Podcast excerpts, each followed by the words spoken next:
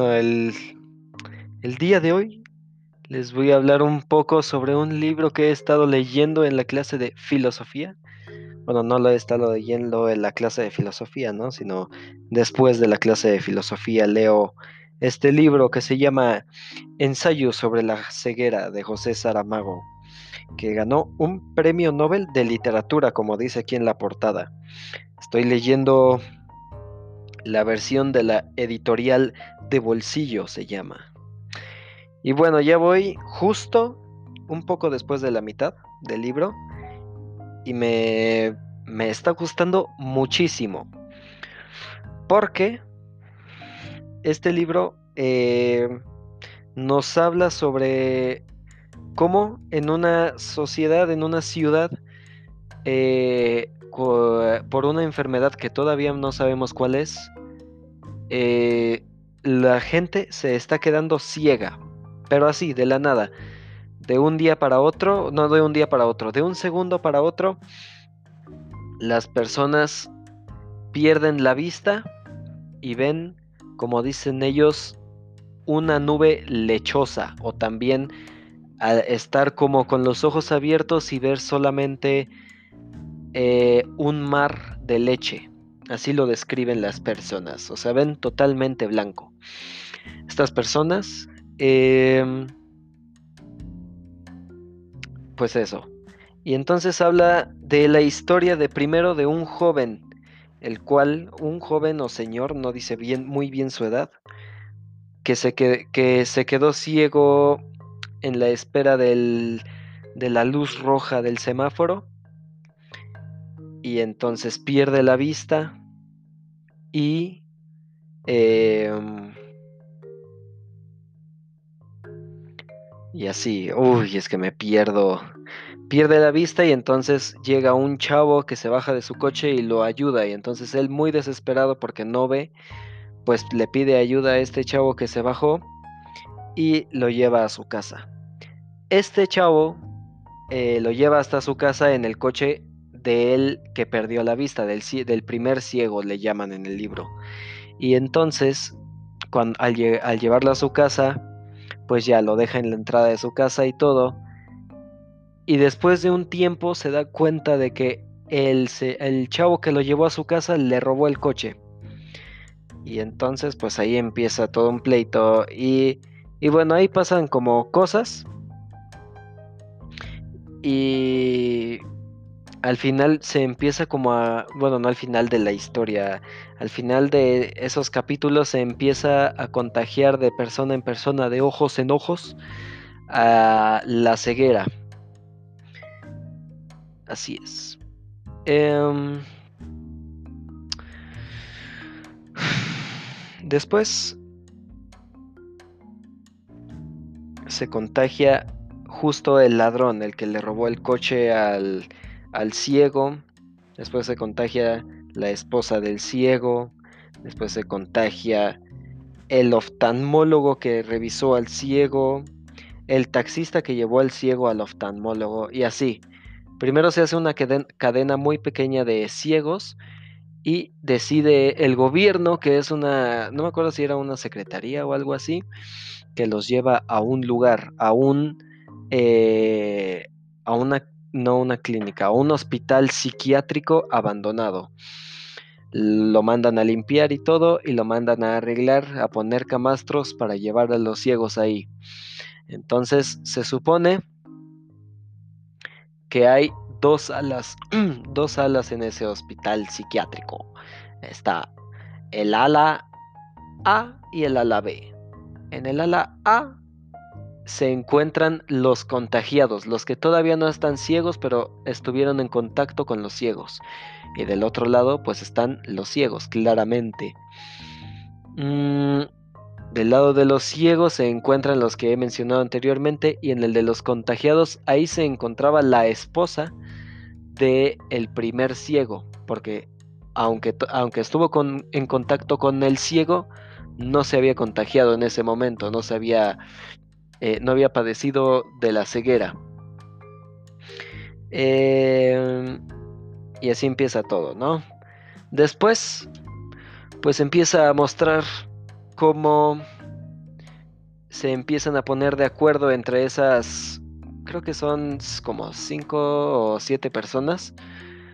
Y también llega un niño que, que era paciente del doctor. Y bueno, algo muy importante en la novela es que cuando llega el doctor fue acompañado de su esposa que fingió estar ciega para no separarse de su esposo, pero no fue así.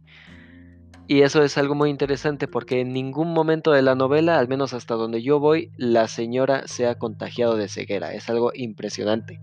Y siento que en un futuro va a repercutir en algo en la historia. No sé si le van a hacer algún examen o van a... No sé, no sé qué le van a hacer, pero algo tiene que pasar con ella. Pero bueno, entonces ella es ahora sí que los ojos de todos los demás que no tienen ojos, ¿no? la ceguera no tiene. Eh, no tiene. Mm, uf, se me fue la palabra, se me fue la palabra. No tiene.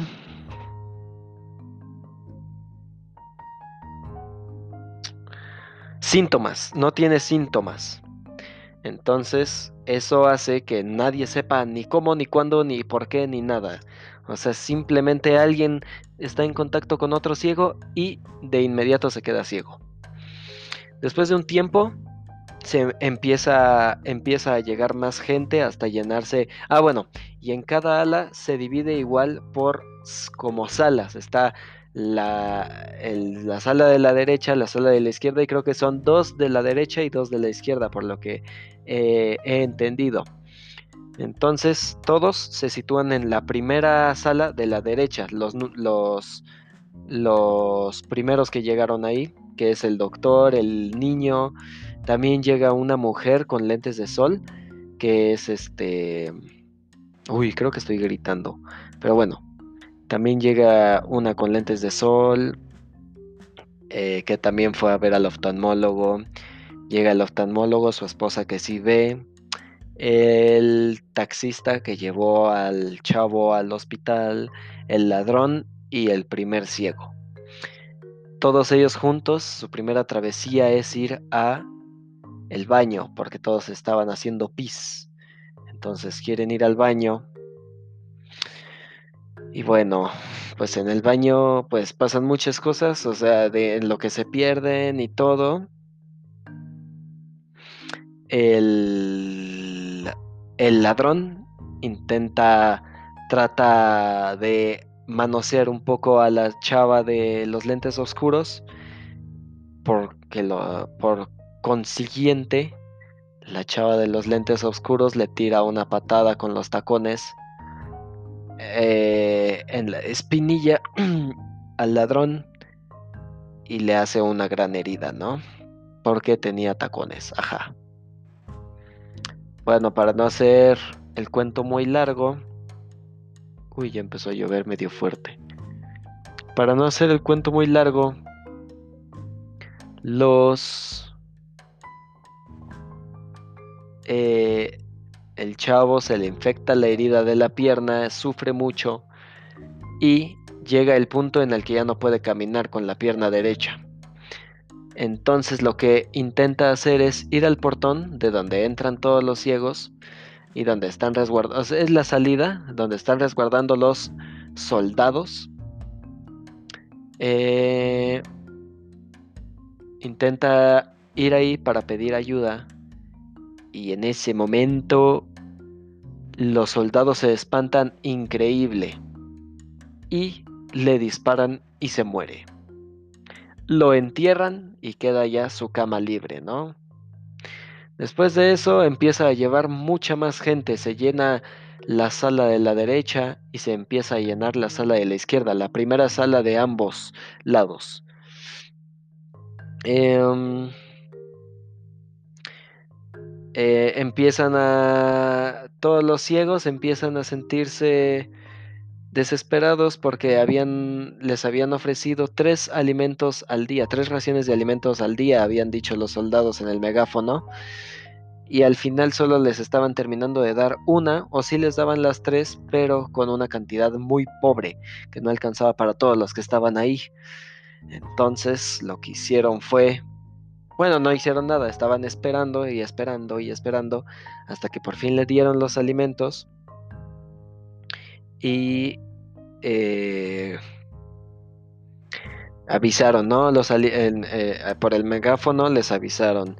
Los alimentos ya están en el portón, por favor, acercarse con precaución y quién sabe qué.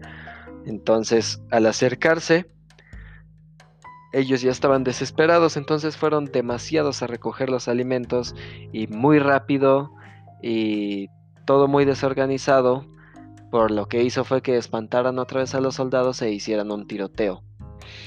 El tiroteo mató a 10 personas. O a 9, no me acuerdo bien. 9 o 10. Mm.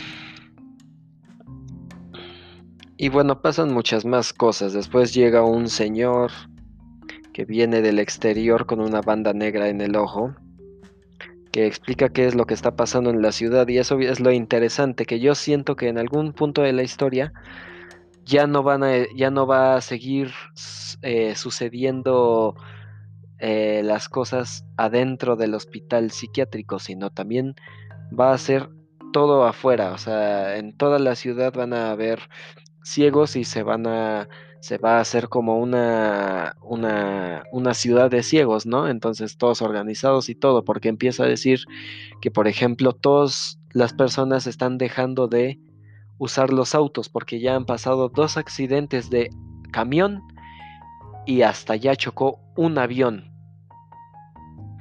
Entonces todos por el miedo de perder la vista mientras manejan han dejado los vehículos. Eh, también dicen que en todos lados, en las noticias, en los partidos de fútbol, en todos lados están hablando sobre eso. Y así, entonces ahí voy. Y pues la verdad me está gustando muchísimo el libro. Lo tengo que admitir. Y este se siente tiene se siente un un como cómo lo puedo decir te sientes dentro del libro porque de alguna forma el autor, José Sarmago, como que trata de hacerte sentir ciego de alguna forma, te, describe eh, las cosas por sus voces o por sus olores o por sus eh, o por cómo se escucha o por cómo se siente, pero casi no describe a los objetos o a los a las personas por cómo son físicamente y eso es algo muy eh, pues interesante porque de alguna forma estás leyendo a ciegas, pero te describe de tan buena, o sea, te escribe, te lo describe tan bien todo que puedes imaginártelo, pero como si estuviera ciego también. No, no sé si me explico muy bien. Y pues me gusta también cómo muestra cómo todos nosotros estamos acostumbrados a juzgar ya sea algo o a alguien por cómo es físicamente, por cómo se ve, ¿no? Pero al perder la vista pierdes ese sentido de poder juzgar por con solo ver, ¿no? Entonces es más complicado entender qué es lo que piensa alguien o qué es cómo se ve a alguien, entonces para ti todos son iguales, es un hombre o una mujer, lo único que cambia es el tono de voz. Y eso se me hace muy interesante, cómo puedes estar en contacto con muchísimas personas sin saber que a lo mejor alguien eh, eh, le falta un brazo o cosas así dejan de discriminar y cosas así. Entonces, no sé si me, si me explico. Se, se, pierde mucho el, juzgar a alguien y pues eso, hasta ahorita me está gustando muchísimo y espero llegar pronto a acabar el cuento y contarles la novela y contarles la otra parte de la historia. Nos vemos. Saludos, profe. Saludos, Farid. Y Y Monse y Karen.